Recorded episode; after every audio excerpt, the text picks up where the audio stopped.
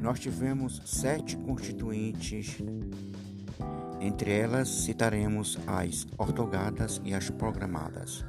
As constituintes programadas, elas se caracterizam por ter sido debatidas em uma assembleia.